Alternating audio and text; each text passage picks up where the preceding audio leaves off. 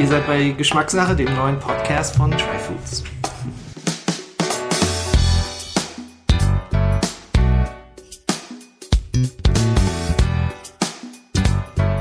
Hallo liebe Geschmacksbegeisterte und Food-Interessierte. Willkommen zu einer neuen Ausgabe von Geschmackssache, dem Podcast von Tryfoods.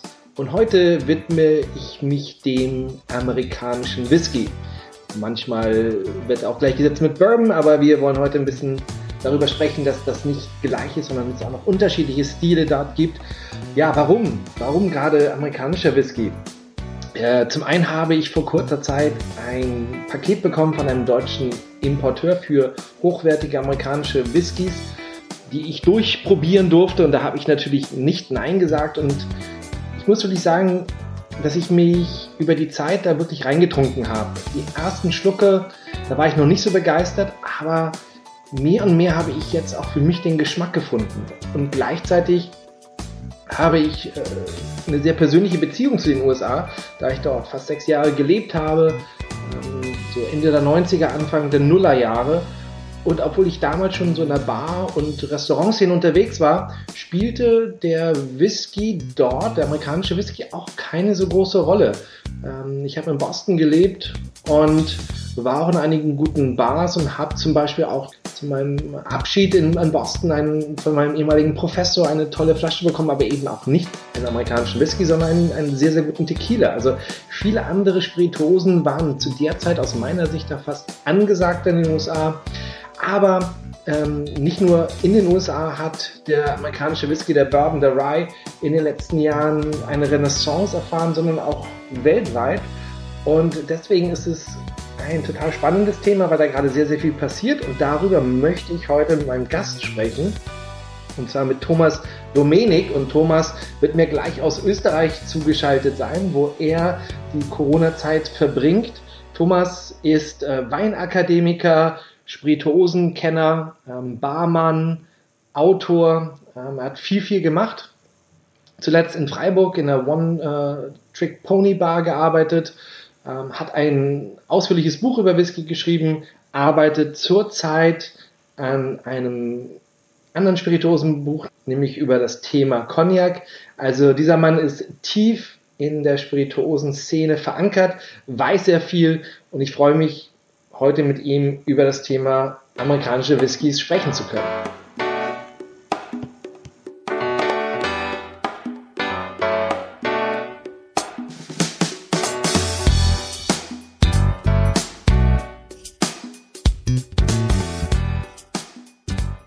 Ich freue mich heute sehr darauf, mit Thomas Domenik zu sprechen über das Thema Bourbon. Thomas, schön, dass du dir die Zeit genommen hast. Ja, sehr gerne, Jörn wie du schon gesagt hast, du sitzt am wunderschönen Weißen See in Kärnten. Das ist richtig. Das ist äh, der Ort, wo ich aufgewachsen bin und wo ich äh, jetzt mal den Sommer verbringe. Auch ein Glas äh, Bourbon in der Hand? Nee, jetzt am Nachmittag Mit nicht. Blick auf dem See. Am Nachmittag nicht gerade. Blick am See ist auch nicht. Man muss natürlich schauen, wo die Internetverbindung dementsprechend ist. Also äh, das, das, das geht leider nicht. Wetter ist trotzdem schön. Also wenn wir jetzt hier durch sind, gehe ich dann raus und äh, gehe ich mal noch runter eine Runde schwimmen. Super. Ja, also wir beide wollen ein bisschen heute über äh, das Thema amerikanische Whiskys sprechen. Ähm, Thomas, du hast ein Buch geschrieben, über 400 Seiten, hast dich sehr, sehr stark damit beschäftigt. Ich meine, 400 Seiten, da braucht man ja schon eine gewisse Faszination. Also wie, wie bist du da zum Thema gekommen und was interessiert dich oder fasziniert dich an amerikanischem Whisky? Also alles zusammen hat das ganze Projekt drei Jahre gedauert. Ähm, Beginn habe ich natürlich gehofft, dass das äh, schneller vonstatten geht, aber mir ging es darum, halt wirklich ein Standardwerk zum Thema zu schreiben, um zu sagen, was macht den amerikanischen Whisky aus. Und in der Tatsache war äh, die, äh, die Ursache, dass mein Studium, ich habe den WCT-Studium gemacht, den Level 4, das ist ein Diplom in Wines and Spirits, heißt das, und das ist eine mehrjährige Ausbildung. Und damals war meine Abschlussarbeit über ein Spezialthema vom amerikanischen Whisky. Dort habe ich dann diesen Whisky-Stil äh, lieben gelernt und bei mir auch noch in Kombination als Bartender arbeite ich sowieso sehr viel mit Bourbon, Rye und Tennessee Whisky und äh, demnach haben wir geschaut und es gab halt nichts Adäquates auf Deutsch und äh, dann haben wir mit äh, befreundeten Barleuten gesprochen und die haben gesagt, hey, willst du nicht vielleicht äh, die Arbeit publizieren? Dann habe ich gesagt, ja, das mache ich und äh, diese Abschlussarbeit ist dann 500 Mal verkauft worden in kurzer Zeit. Und äh, daraufhin habe ich gesagt, jö, da ist irgendwie ein Markt da oder ein Interesse da, ein Buch äh, zu vielleicht zu machen. Und dann habe ich eben drei Jahre dran gearbeitet. Und du sagtest ja, du hast das Lieben gelernt während deiner Ausbildung. Was, was denn genau ähm, magst du an dem Thema amerikanischen Whisky oder was, was fasziniert dich daran? Der amerikanische Whisky ist weniger prätentiös als äh, andere Spirituosenkategorien. Es äh, ist nicht so ernst, äh, das Thema. Ich arbeite ja viel auf Whisky-Messen und dann hat man es oft wirklich mit so, sage ich jetzt mal, äh, Whisky-Fanatics zu tun. Die sagen, ein Whisky muss so und so gemacht werden, darf nur aus der und der Region kommen und muss so und so getrunken werden. Und das hat man in Amerika halt so gut wie gar nicht. Also äh, es gibt da nicht so diese Ideologie, dass man sagt, der Whisky muss in diesem Glas sein, ohne maximal eine Wasserbeigabe, bloß nicht auf Eis. Und wer es in Cocktails reinschüttet, der ist sowieso des Teufels. Das gibt's dort überall, überhaupt nicht. Und das hat ihm eigentlich immer sympathisch gemacht, weil er auch so ein bisschen ein Underdog ist in der Spirituosenbranche. Deswegen wollte ich da das zum Ausdruck bringen mit dem Begriff ein Bekenntnis zum, weil äh, sich zu etwas zu bekennen, wo halt viele andere sagen, das ist nichts Besonderes, das war so ein bisschen mein, mein Zugang zu dem Ganzen. Ja, wollen ja gerne noch ein bisschen sprechen, gerade eben ähm, so ein bisschen diese Underdog, sagtest du schon, gegenüber dem, dem Scotch. Aber vorher, lass uns doch vielleicht mal ganz kurz auch für, für die Hörer zusammenfassen. Wir haben ja schon ein paar Begriffe hier benutzt. Wir haben klar Whisky, amerikanische Whisky gesagt, wir haben Bourbon gesagt, wir haben Rye schon benutzt. Äh, gib uns doch mal einen ganz kurzen Überblick, wenn wir da über diese Sachen sprechen. Was ist das eigentlich? Also Whisky an sich ist ein Destillat aus einer Getreidemeische, kann auf der ganzen Welt hergestellt werden und äh, wird es auch. Und das Wichtige ist, dass dieser Getreide, es ist dieses Getreidedestillat anschließend in Fässern reift. Und im Falle vom amerikanischen Whisky haben wir eine Getreidemischung. Wir haben ja vorher schon den Rye Whisky angesprochen gehabt und äh, da haben wir eben eine Getreidemischung von mindestens 51 Prozent Trockenanteil. Der Rest kann anderes Getreide sein, ist meistens Mais oder gemä und gemälzte Gerste. Und bei dem Bourbon, der allerwichtigste Whisky-Stil in Amerika, da ist es halt mindestens 51 Prozent Maisanteil vorher gesagt, Whisky, Getreidemeische und anschließend in Fässern.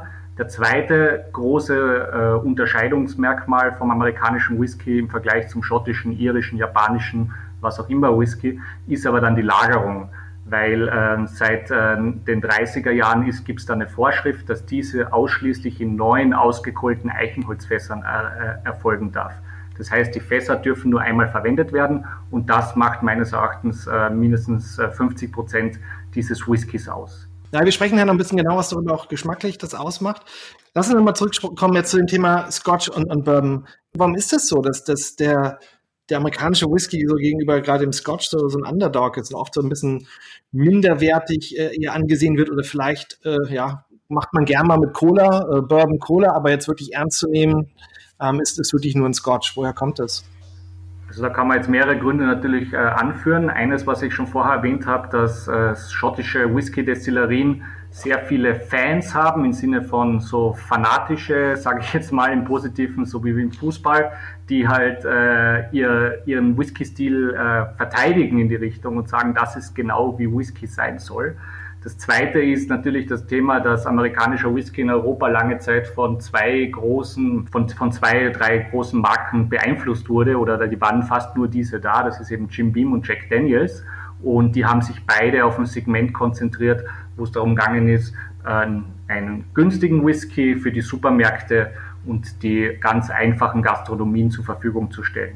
Und daher äh, ist noch oft, dass die Reputation vom amerikanischen Whisky noch hinterherhinkt. Das sind meine meine Hauptpunkte, sage ich jetzt mal, weil an und für sich der amerikanische Whisky, den gibt es schon seit mehreren hundert Jahren. Und ich sage jetzt einen Whisky-Stil, der sich über mehrere hundert Jahre hält in dieser Größe und mit dieser Vielfalt, die müssen schon irgendwas richtig machen. Und da sind wir jetzt nicht nur im günstigen Bereich, wie halt eben die beiden angesprochenen Firmen die aber genauso hochwertige Abfüllungen selbst haben. Die heißen dann halt anders. Die heißen dann zum Beispiel Bookers oder Knob Creek oder Daniels Sinatra Select.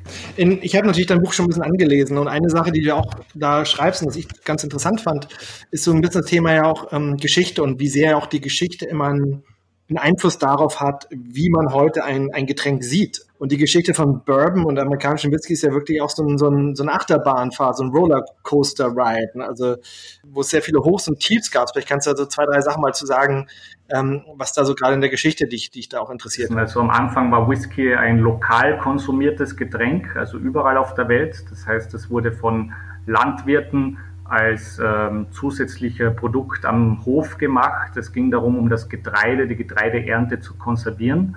Und äh, da wurde es halt eben äh, einfach mal im Dorf so verwendet. Das hat jeder gebrannt. Darf sich jetzt das nicht vorstellen, dass die Leute das dann in Fässern gereift haben und dann mehrere Jahre gewartet haben. Das war einfach Getreidealkohol und gerade was da war.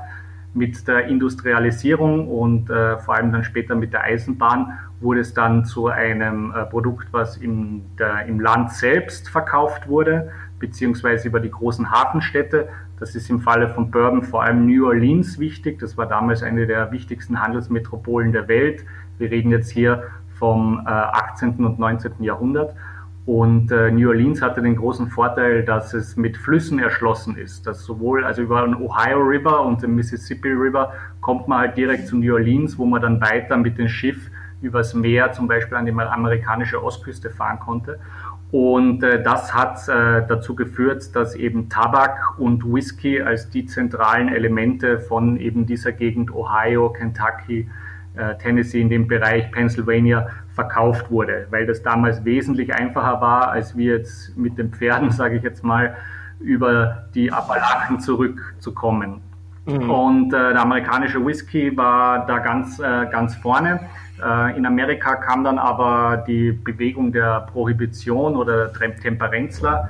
Das war eine wilde Mischung aus äh, religiösen Leuten, aber auch aus äh, Frauenaktivisten, die eben Wahlrecht haben wollten und zusätzlich halt auch die häusliche Gewalt und äh, die durch Alkohol hervorgerufen wird, äh, einzudämmen und zusätzlich noch äh, Wirtschaftsunternehmen. Äh, Henry Ford war zum Beispiel einer der Befürworter von dem Ganzen.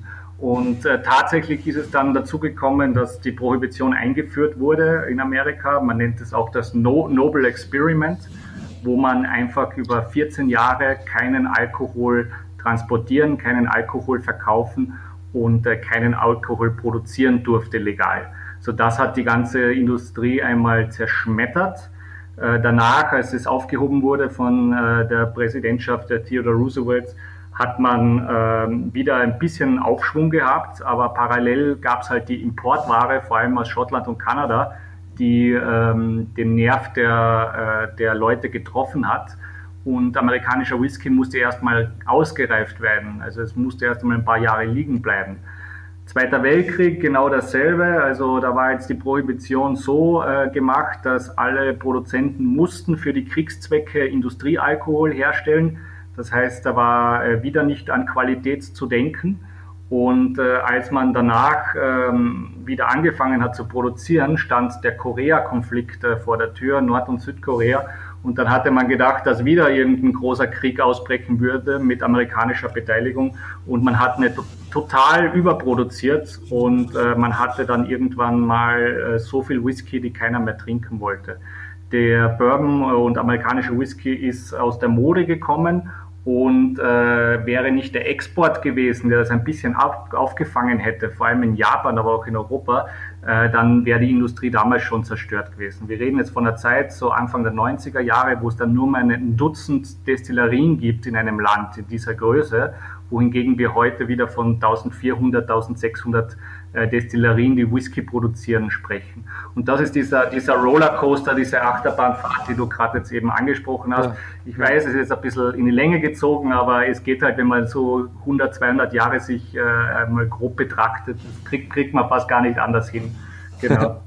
Ja, das ist, und das ist wahrscheinlich auch anders. Ich weiß nicht, wie, wie, wie sehr du dich mit Schottland auskennst, aber wahrscheinlich ist es in Schottland nicht so krass auf und ab gegangen ne, mit, der, mit der da mit der Tradition und mit Also ich glaube, also ist definitiv auch auf und ab gegangen, sage ich jetzt mal. Also ich kann jetzt noch mehr von Irland sprechen, weil ähm, irischen Whisky ist so auch eines meiner, mein zweites Whisky-Steckenpferd.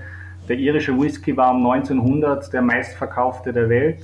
Und dort waren halt die Themen äh, Separation von äh, United Kingdom, äh, die amerikanische Prohibition, same, same topic, dann äh, Hungerkrisen und äh, auch äh, hohe Steuern drauf. Und der irische Whisky war so, dass es Nummer zwei Destillerien im ganzen Land gibt. Der schottische Whisky nehmen wir jetzt nicht so wahr, dieses Auf und Ab, weil gerade äh, er auf einer absoluten Hochwelle äh, schwebt, gerade vor allem durch Asien, wo sehr viel, äh, sehr hohe Nachfrage besteht. Aber der schottische Whisky war auch nicht immer nur, immer nur das mhm. äh, ganz oben, sage ich jetzt mal. In den letzten 100 Jahren kann man das schon sagen.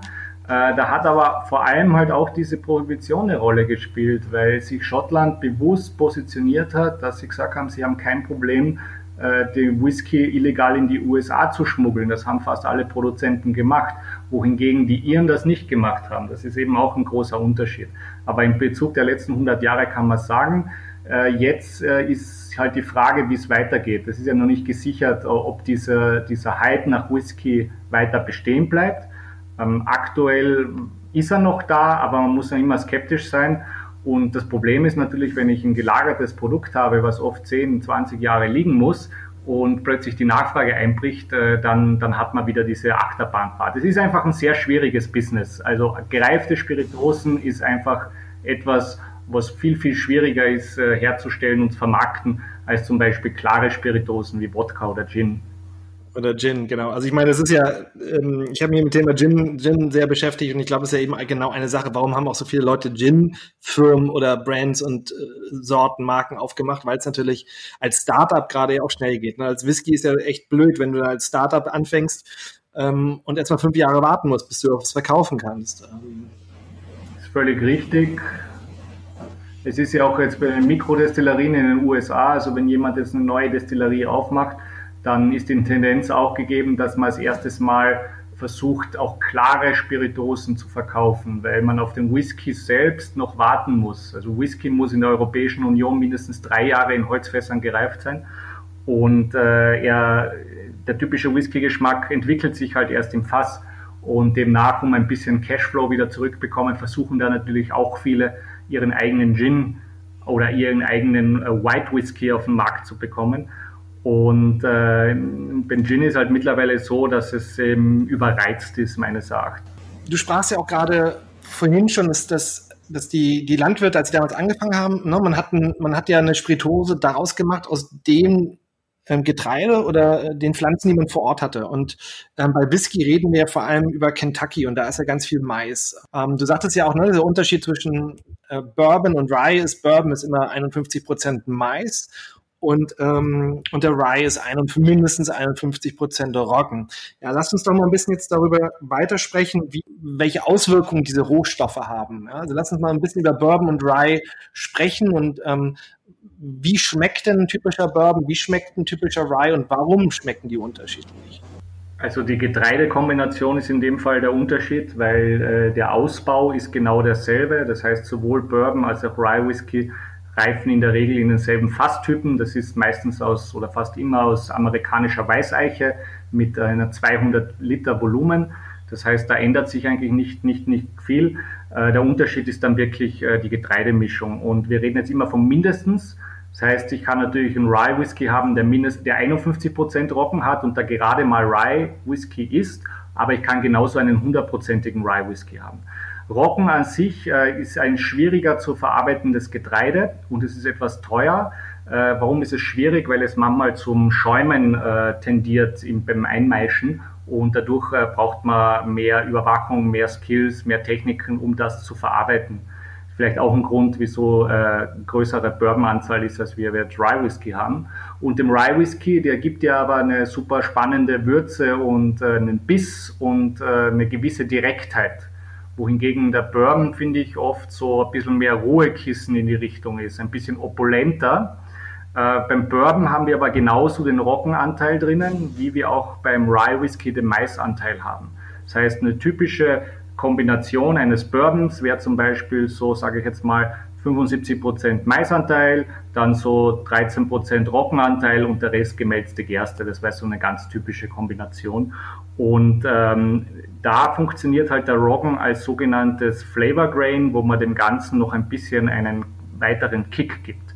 Das heißt, Roggen alleine ist oft äh, sehr direkt äh, und äh, deshalb auch in so gerührte Drinks super geeignet, wenn ich so ein Manhattan oder ein Old Fashioned denke, wohingegen der Bourbon ein bisschen entspannter, relaxter ist und für mich mehr in diese Sour Drinks super mhm. funktionierten, mhm. Whisky Sour zum Beispiel. Also für mich ist, stimmt das, für mich bedeutet Bourbon am meisten auch mal ein bisschen süßlicher und Roggen ein bisschen, wie gesagt, würziger, wie du sagst. Kann man das so sagen, dass Bourbon meistens auch ein bisschen süßer ist?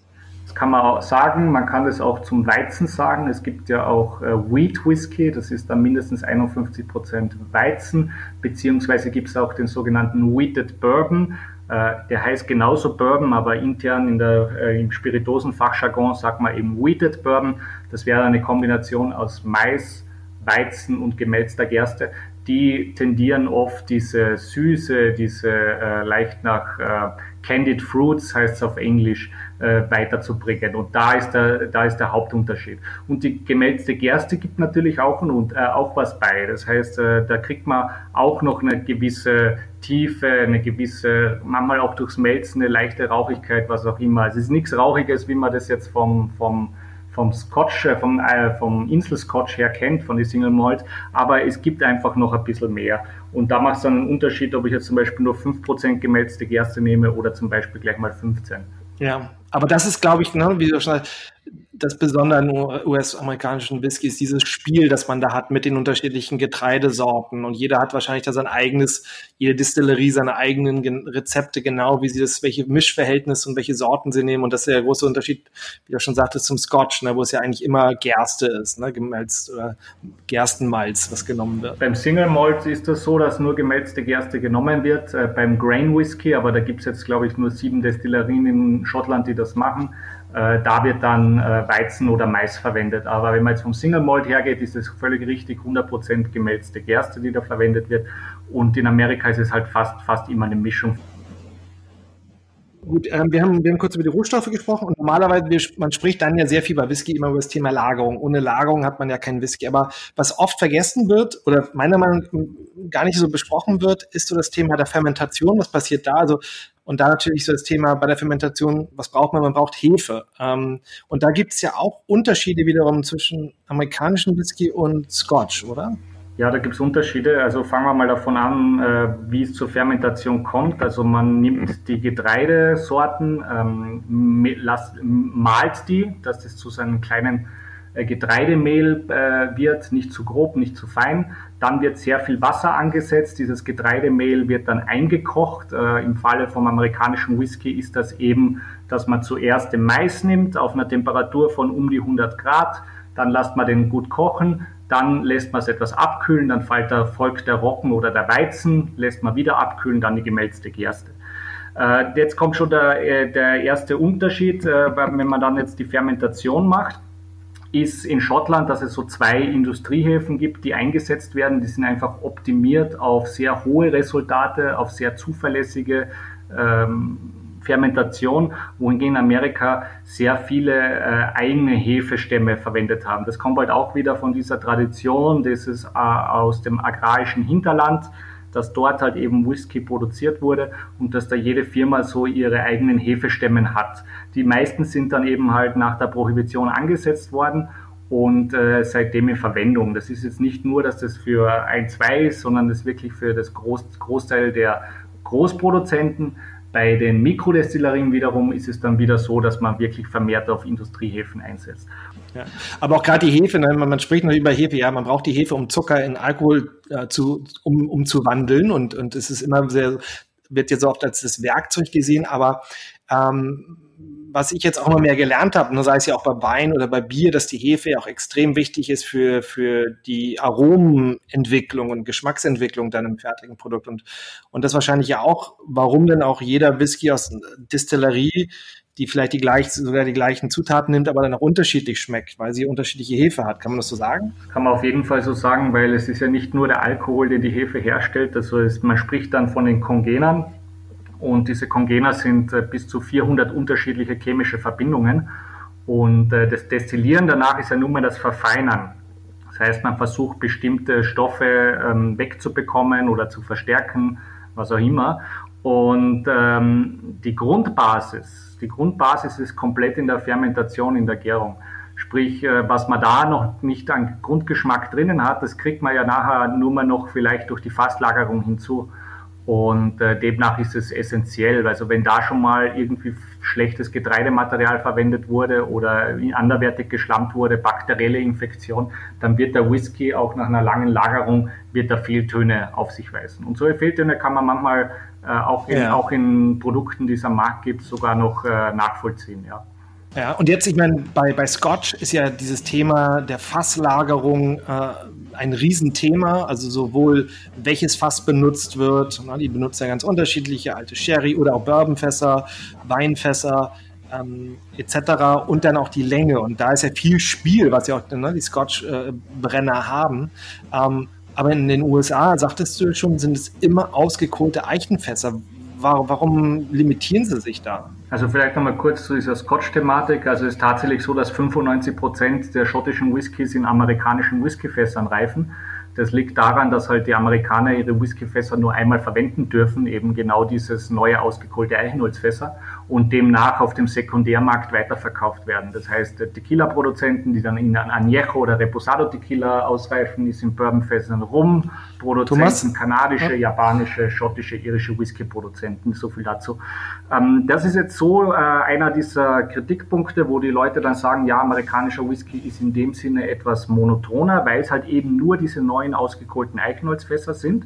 Man hat sich damals entschieden, das so zu tun und als eigenen Whisky-Stil zu definieren. Das heißt, äh, wenn man wirklich äh, krassen Holzgeschmack haben möchte und äh, krasse Vanilligkeit, Karamelligkeit und dieses, was dieses Eichenholz halt äh, oft mit sich bringt, dann ist der amerikanische Whisky genau das Richtige. Ähm, dadurch polarisiert er ja auch, weil halt eben die anderen Whisky-Stile einen anderen Weg gewählt haben. Aber es war damals die Idee, das zu machen, weil es schon manche gemacht haben und es war eine äh, Konjunkturankurbelung vom damaligen Präsidenten nach der Prohibition und nach der Weltwirtschaftskrise damals. Und das war eigentlich die Hauptmaßnahme. Wenn man jetzt so eine, so eine Flasche sich nimmt, beim, beim Scotch habe ich immer das Gefühl, dass da sehr klar und präsent auch eben die, die, die Zeit draufsteht. Also wie lange lag dieser, dieser Whisky jetzt im Fass und dass es sehr stark kommuniziert wird. Und bei Bourbon habe ich das gar nicht so das Gefühl. Liegt das auch dran, weil man eben immer nur dieses eine Fass nimmt und einfach nicht so viel Wert denn darauf legt? Das Alter ist auch nicht so spektakulär, wenn du schaust, weil es ist immer ein neues, ausgekohltes Eichenholzfass, was häufig in einem sehr heißen Klima oder sehr kontinentalen Klima äh, reift. Dadurch äh, habe ich sehr schnell schon mal eine gewisse Grundreife da und ich muss aufpassen, dass das Produkt nicht zu holzlastig wird. Weil wenn ich es zu lange drinnen lasse und zu stark das miteinander interagiert, dann habe ich am Ende nur mal noch Holz und das ist dann adstringierend, bitter, da habe ich keine Lust dazu. Ja.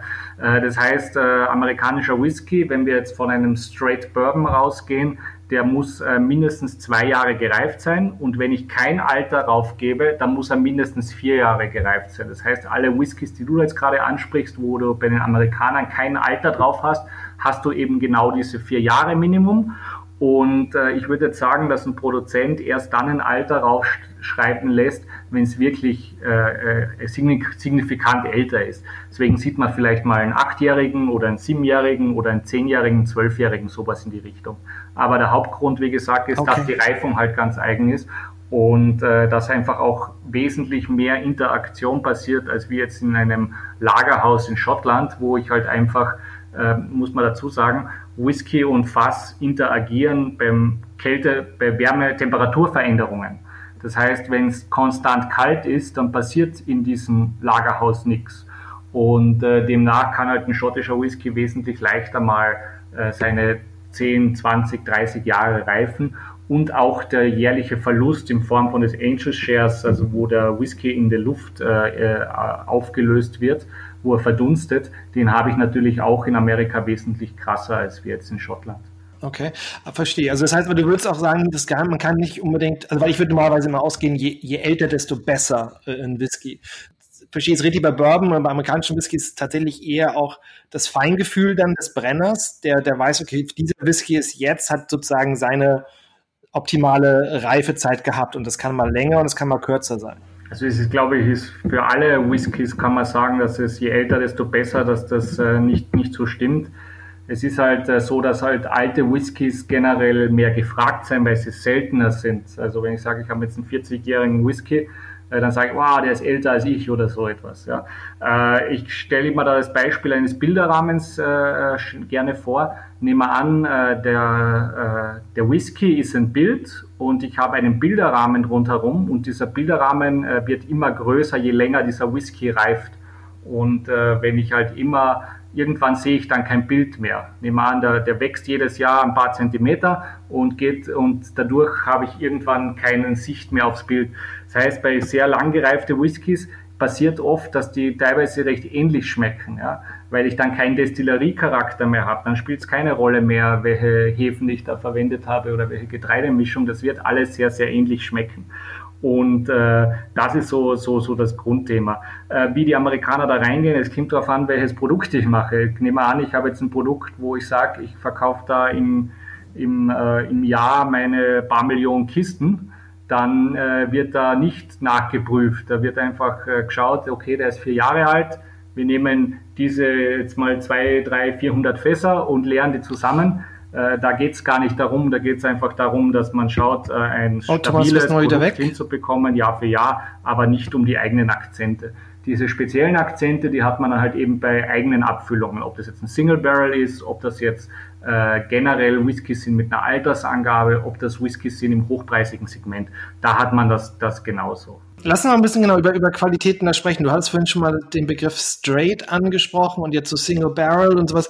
Wie kann ich denn jetzt unterschiedliche Qualitäten von amerikanischen Whiskys ähm, feststellen? Worauf kann ich da achten? Straight ist extrem wichtig, weil erst mit Straight habe ich die Garantie eines Mindestalters, ähm, weil äh, Bourbon an sich wäre auch ein Bourbon, wenn ich es nur für ein paar Sekunden in ein neues ausgekohltes Eichenholzfass gebe.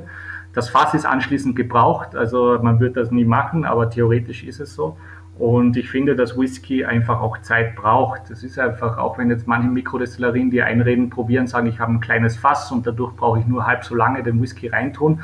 Der schmeckt einfach noch nicht so. Du hast einfach noch nicht diese Abrundung, weil im Fass werden halt viele chemische Komponenten nochmal abgerundet. Ich habe einerseits eine Geschmacksbeigabe des, der Fassaromen, aber ich habe ganz, ganz wichtig diese Abrundung durch den Austausch mit dem Sauerstoff und das ist essentiell.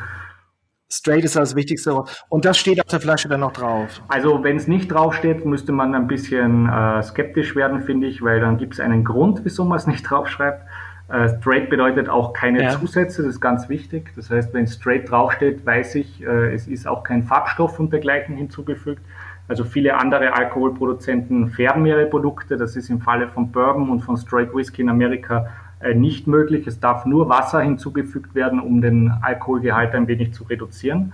Also das ist wirklich was Essentielles und halt eben die, dieses Mindestalter.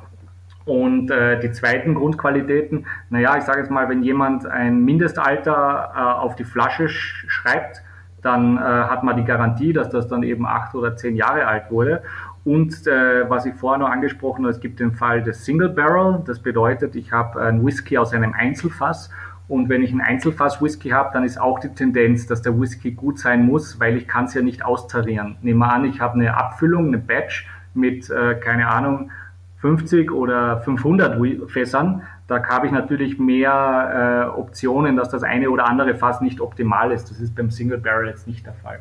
Und wenn man jetzt schon ein bisschen tiefer in der Materie drinnen ist, sage ich jetzt mal, es gibt noch die Kategorie der Barrel Proof Whiskys, wo man eben keine Wasserbeigabe dabei hat, sondern einfach der Whisky, wie er aus dem Fass kommt, ohne großartige Filtrierung meistens abgefüllt wird, das ist dann so der Liebhaber-Whisky. Aber den empfehle ich eher Leuten, die mit dem Whisky mhm. trinken schon fortgeschritten sind, weil äh, diese Whiskys haben dann halt auch mal gut und gerne 60 äh, Prozent plus Alkohol und da muss man wirklich Lust drauf haben und vor allem auch nicht als allerersten Whisky in einer, in einer Verkostungsreihenfolge. Man sollte da schon mit einer normalen anfangen oder ein bisschen die Zunge kalibrieren, aber diese Whiskys sind geschmacklich oft ein Wahnsinn. Also sind, äh, und man kann immer noch im Nachhinein selbst Wasser hinzufügen. Das ist ja das Schöne in dem Fall.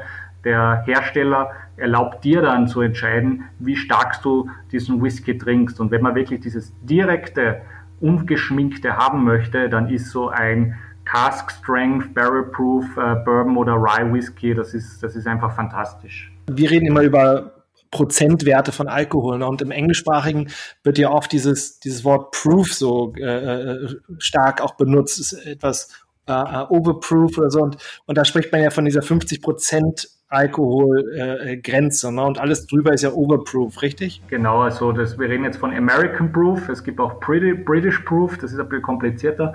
Aber bei American Proof ist es einfach, ich habe einfach den Volumenprozent mal zwei Du hast gerade 50 Volumenprozent angesprochen. Das ist genau diese Grenze, was zum Beispiel ein Bottled in Bond Whisky, das ist auch so ein Spezial-Whisky-Stil in Amerika ausmacht. Der hat nämlich genau 50 Prozent und das ist eben 100 Proof. Und alles, was drüber liegt, wird, wenn man als Overproof bezeichnen, alles, was drunter liegt, als Underproof. Das war früher mal eine Grenze, um die Qualität des Whiskys anhand des Alkoholgehalts einzuschätzen. Höherprozentig wurde damals in diese Wild West Zeiten oder der Erstbesiedlung natürlich besser gesehen, weil den konnte man natürlich auch äh, länger trinken, den konnte man bis, mit ein bisschen Wasser strecken und so gleichen. Das heißt, das war eigentlich der Whisky, der äh, gesucht war. Und das ist auch heute noch so, dass diese Overproof Whiskys äh, sehr begehrt sind. Wichtig ist natürlich, wenn man so einen hohen Alkohol hat, dass äh, der Whisky dann auch schon gut reif sein muss. Also es bringt nichts, einen, einen unreifen Whisky, der erst ein paar Jahre im Fass war, dann mit äh, 50, 60 Prozent Alkohol äh, auszuschenken. Das, das schmeckt überhaupt nicht. Also Thomas, was jetzt geht fast immer zusammen. Also wenn man eine hochwertige Abfüllung hat, dann habe ich einen reifen Whisky, der in einem guten Spot im Lager gelegen ist, weil da macht es ja auch Unterschiede, wo lege ich das Fass hin, lege ich es im Dachgeschoss, lege ich es an die Wände, lege ich es irgendwo hin und äh, dass das halt eben eine hohe Qualität hat habe jetzt auch selber die Erfahrung gemacht in letzter Zeit, ein bisschen mehr mich schon mal durchprobiert durch das ganze Thema Bourbon und auch da eben ähm, ähm, Bourbons äh, getrunken, die eben dort die unter 50 Prozent lagen, 44 Prozent und eben dann auch welche, die deutlich über 50 waren, 55 Prozent. Und das ist wirklich extrem, wie, wie sehr sich alles verdichtet, äh, wenn man über 50 Prozent ist. Also es sehr, sehr viel intensiver wird. Äh, man dadurch auch einfach selber, ich merke das, der sonst auch gerne Spirituosen trinkt, aber wirklich, wo man fast ja nur die Zunge benetzen muss und gar nicht viel mehr nehmen sollte, weil es dann natürlich auch zu stark wird. Aber dass es halt wirklich tatsächlich nur ein bisschen reicht, um halt sehr, sehr viel Geschmack zu bekommen. Und das fand ich tatsächlich sehr, sehr spannend. Also wenn man den Whisky aus dem Fass nimmt, dann hat er eine bestimmte Prozentzahl, sagen wir mal an, der hat so 60, 60 Volumenprozent. Und äh, dann ist halt die Frage, wenn ich halt kein Wasser beigebe, dann habe ich genau diesen Whisky, so wie der drinnen ist. Oder wenn ich ihn halt auf 40 Prozent, das ist das Minimum, was erlaubt ist, wenn ich das auf das runter reduziere, dann habe ich auch einen dementsprechend hohen Wasseranteil. Und dadurch wird der Whisky natürlich zugänglicher. Und ich finde, es ist beides wichtig, dass es äh, beides gibt, weil, ähm, sage ich jetzt einmal so, täglich Brot und Butter, das ist dann natürlich schon eher der Standard Whisky mit 40 oder 43 Prozent und äh, dann gibt's halt eben doch die speziellen Abfüllungen, weil eine Destillerie muss sich natürlich auch überlegen, wie positioniert sie sich. Und äh, die wichtigsten Marken sind dann doch immer wieder die, mit denen man natürlich auch den meisten Umsatz macht. Die Liebhaberprodukte sind für Leute wie für uns interessant, äh, aber in zunehmendem Maße auch äh, eben, dass es immer mehr Gäste gibt, immer mehr, äh, immer mehr äh, Kunden, die auch Lust haben, einen amerikanischen Whisky in diesen hohen Qualitäten zu genießen. Und das habe ich ja vorher schon mal erwähnt, dass das einer der großen Probleme war, dass es lange Zeit diese Qualitäten nicht gegeben hat hier bei uns. Ich glaube, jetzt würde ich sagen, vor 20 Jahren hat das bisschen angefangen, dass die dann vermehrt äh, hierher importiert wurden. Und mittlerweile hat man da echt eine coole Vielfalt und deswegen braucht man es auch jetzt sowas wie jetzt dieses Buch, sage ich jetzt mal, das hat es vorher noch nicht gegeben auf Deutsch, dass man einfach dieser Kategorie jetzt auch eine Relevanz zugesteht, die sie auf jeden Fall hat. Wenn wir über amerikanische Whiskys sprechen, was ist denn so für dich ein Lieblings- oder gibt es einen Lieblingswhisky oder Whiskys, die du gerne trinkst und wie trinkst du die am liebsten? Also zweite Frage kann ich gern beantworten. Erste Frage ist schwierig, weil ich ja für die verschiedenen Spiritosenfirmen ja auch arbeite. Also mein Geschäftsmodell ist natürlich so, also das äh, Whisky-Buch ist komplett unabhängig geschrieben worden. Das heißt, da gab es keine Zuwendungen und der Art, weil ich halt überall kritisch sein wollte in alle Richtungen. Und jetzt ist halt so, wenn du dich auf einen bestimmten Whisky jetzt einlässt und sagst, ich trinke nur das und das, dann wird man vielleicht sagen, ja eh klar, weil der arbeitet für die Firma hin und wieder. Und äh, da würde ich eher mal mal mal zurückhaltend sein in die Richtung. Es gibt bei jeder Firma. Aber vielleicht kannst du sagen, bist du eher Bourbon oder eher Rye?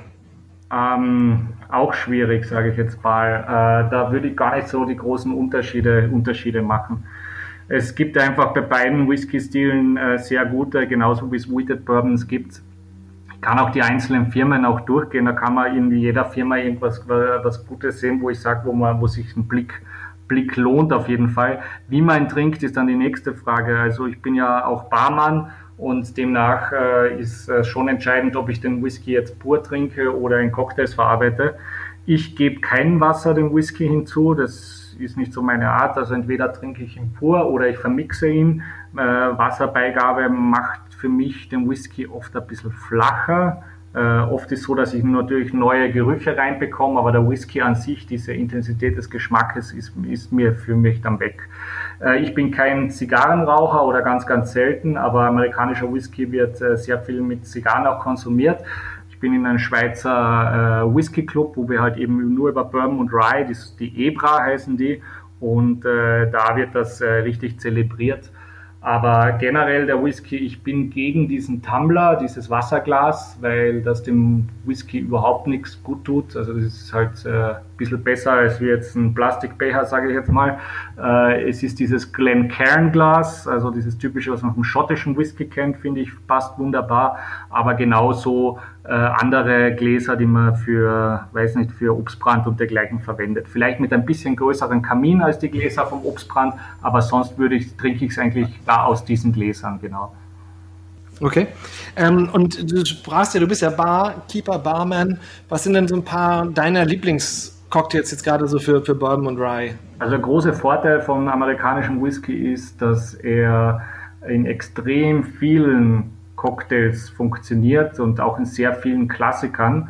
Da haben wir den großen Unterschied zum schottischen Whisky, was auch daran liegt, dass viele eben dieser Fanatics, sage ich mal, gesagt haben, nee, bloß nicht mixen, das ist des Teufels. Äh, wir haben aber auch den Grund, dass die Barkultur halt einen sehr großen Teil in Amerika entstanden ist. Und äh, ob das jetzt ein Whisky Sour ist oder ein Old Fashioned, ein Manhattan, ein Mint Julep, Whisky Smash und dergleichen, da gibt es zig Rezepte. Grund, grundsätzlich äh, bin ich ein Fan von äh, Boston Sour. Das ist einfach ein Whisky Sour mit, sage ich mal, 6cl Whisky, 3cl Zitrone, 2cl Zucker und ein Eiweiß, der dann auch in einem Glas, in einer Schale serviert wird, ohne Eis. Und äh, da äh, lohnt es sich wirklich, einen High-Octan-Bourbon zu nehmen, also der halt wirklich äh, mehr als die 45 Prozent hat, sage ich mal. Äh, da kriegt man echt äh, tolle, tolle Resultate raus. Und mein äh, genereller Lieblingscocktail unter die Top 10, die man so hat, sage ich mal, ist der Manhattan. Den bestelle ich in sehr vielen Bars, aber da muss ich auch Vertrauen in die Bar haben, weil bei Manhattan, das ist ein gerührter Drink, da ist es halt enorm wichtig, dass das Eis eine gute Qualität hat, dass der Wermut, der vermixt wird, dass der nicht schon seit einem halben Jahr offen ist und äh, eben, dass die Gläser gut kalt sind. Und äh, da ist mit Rye Whisky, äh, habe ich da gute Erfahrungen und da würde ich immer gern so ein Rye Whisky auch so, der ein bisschen mehr Kante hat und ein Wermut der auch dagegen ein Part hat. Der, der Manhattan ist ein bisschen schwieriger, weil der ist, sage ich jetzt mal, ähm, ein Drink, wo ich mehr verhauen kann in die Richtung. Uh, je nach Whisky würde ich da mit so 6, 7 Cl Rye Whisky reingehen, mit 3 Cl roten Wermut, zum Beispiel Antica Formula kann man verwenden, aber gibt es noch viele verschiedene andere und ein, zwei Tropfen Angostura Bitters. Äh, das ist ein zeitloser Klassiker, den man jeder Bar bestellen kann. Das funktioniert auf jeden Fall. Und vielleicht noch zum Abschluss eine dritte Idee der Verwendung, das wäre ein Boulevardier.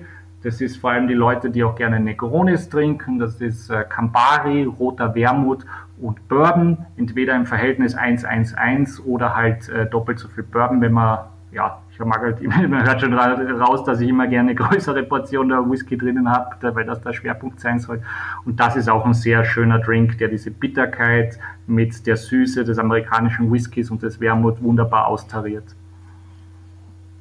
Mhm. Also ich habe tatsächlich auch gerade vor kurzem mich mit dem Thema Wermut beschäftigt und auch so ein kleines Set gemacht und deswegen jetzt auch im Thema Bourbon jetzt auch so ein paar Cocktails mal gemischt habe mit, ähm, mit halt äh, Wermut und, ähm, und Whisky und ähm, fand das tatsächlich auch sehr, sehr spannend. Ähm, Gerade ich habe jetzt auch so einen Pontica, ich weiß nicht, ob du den kennst, der ist ja auch ja. aus Österreich.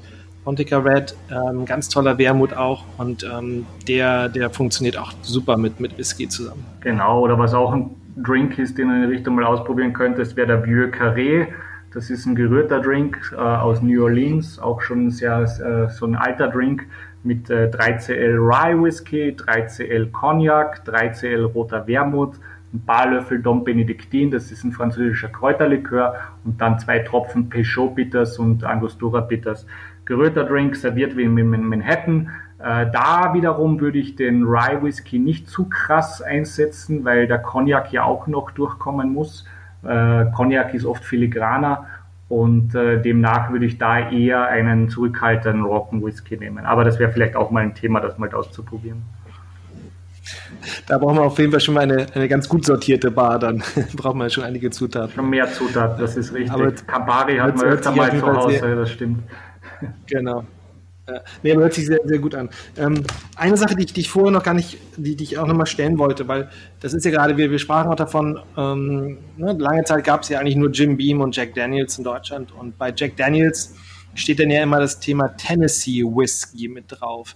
Ähm, und wir haben, wir haben ja schon ein bisschen über Kentucky auch gesprochen, ähm, dass das ja vor allen Dingen auch so das, das Heimatland des Bourbons ist. Ähm, aber es gibt ja nochmal jetzt den speziellen Unterschied zwischen, zwischen Whisky, der aus Kentucky und aus Tennessee kommt. Vielleicht kannst du da noch was zu sagen, was, was die sich und wie, wie die sich unterscheiden.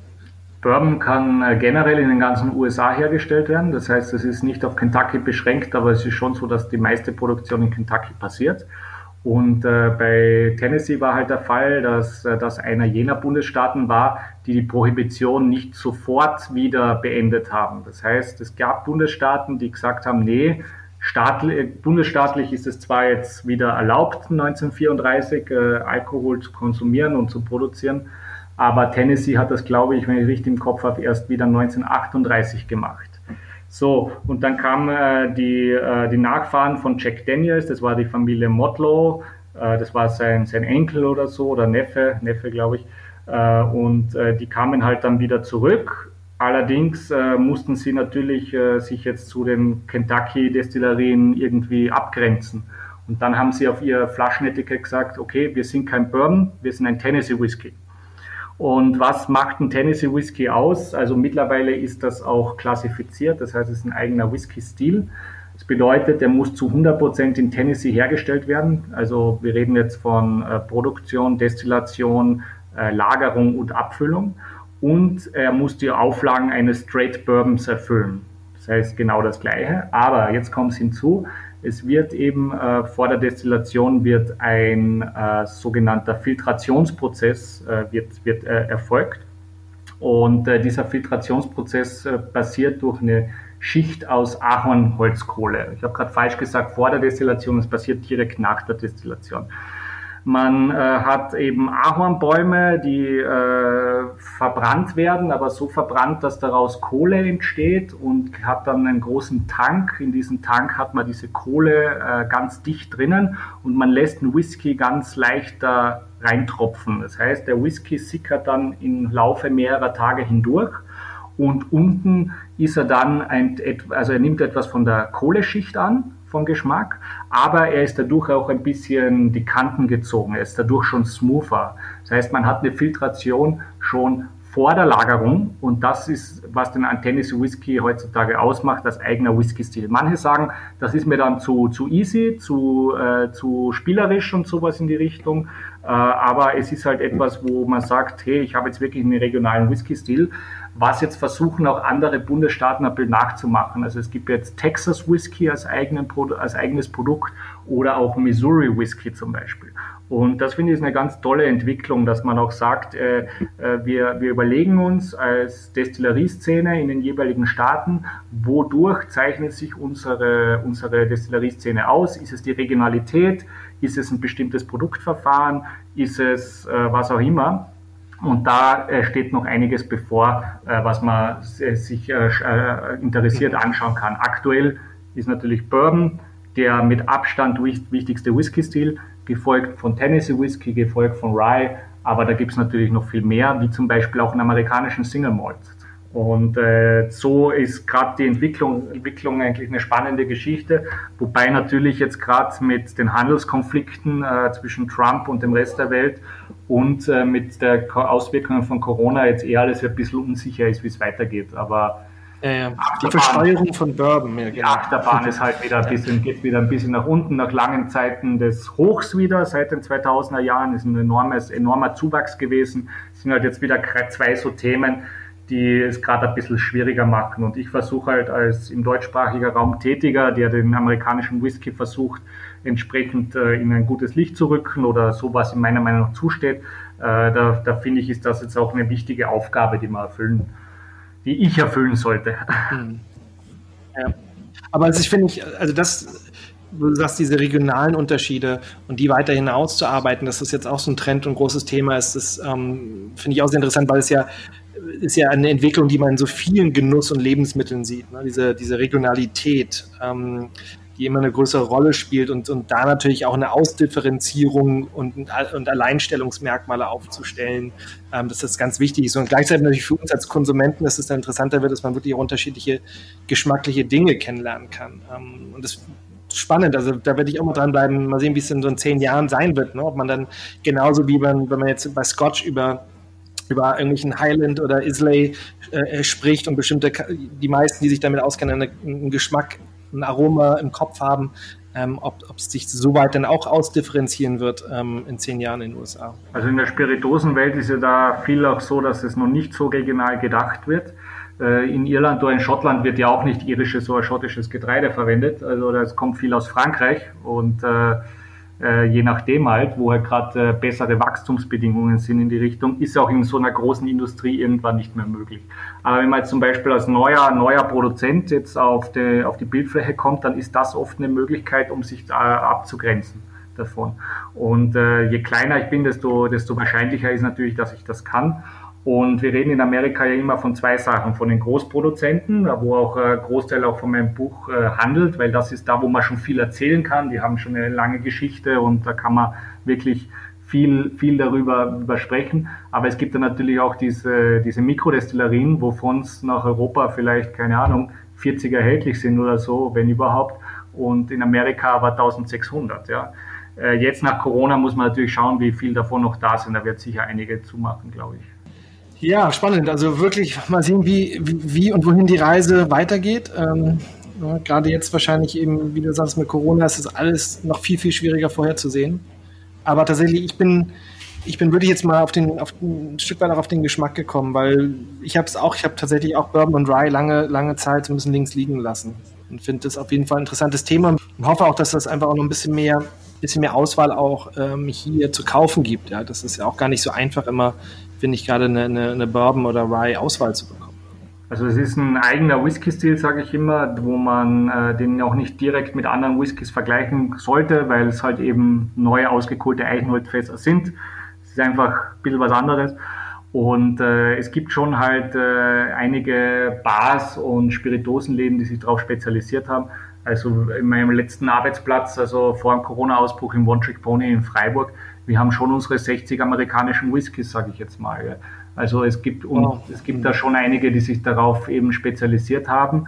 Und dadurch, dass Deutschland ein wichtiger Markt ist für die Produzenten, ist auch so, dass von den bekannten Firmen auch meistens, nicht alle, aber die meisten Produkte auch äh, hierher exportiert werden. Aktuell ist ja so, dass man 25 Prozent Strafsteuer zahlt als Importeur. Äh, das ist halt leider so, weil das die Politik äh, zwischen Donald Trump und der Europäischen Union halt gerade ist. Also die irischen und äh, schottischen Whiskys äh, kriegen 25 Prozent, wenn es nach Amerika exportiert wird, die andere Richtung halt ebenso. Das hat das alles ein bisschen verlangsamt. Auf jeden Fall, Thomas, erstmal bis hierhin vielen lieben Dank, dass du uns so ein bisschen in die Welt vom amerikanischen Whisky mitgenommen hast und uns ein bisschen da die wichtigsten Dinge erklärt hast. Ähm, natürlich bei so einem Thema kann man noch viel, viel länger und äh, tiefer gehen darüber sprechen. Ähm, aber die Leute, die jetzt ein bisschen angefixt sind, denen würde ich halt auch vor allen Dingen dein Buch nochmal empfehlen. Ähm, Bourbon, ein Bekenntnis, Bekenntnis zum amerikanischen Whisky. Über 400 Seiten. Da kann man wirklich dann ja nochmal alles ganz genau nachlesen und tiefer einsteigen in die Materie. Es ist auf, äh, eben auf bourbonbuch.de, hat man dann auch einen netten Überblick, da kann man sich mal durchklicken und äh, hat man ein Gefühl, wie das Buch aussieht, genau. Letzter Stichpunkt, Aussehen. Ich finde, das, das, Buch ist auch vom, vom Layout, vom Design, von den Illustrationen sehr, sehr gut gelungen. Ich bin auch sehr zufrieden. Super. Dann äh, liebe Grüße ähm, nach Österreich. Danke. Noch einen schönen Resttag. Auf bald hoffentlich. Ciao, danke euch. Ciao.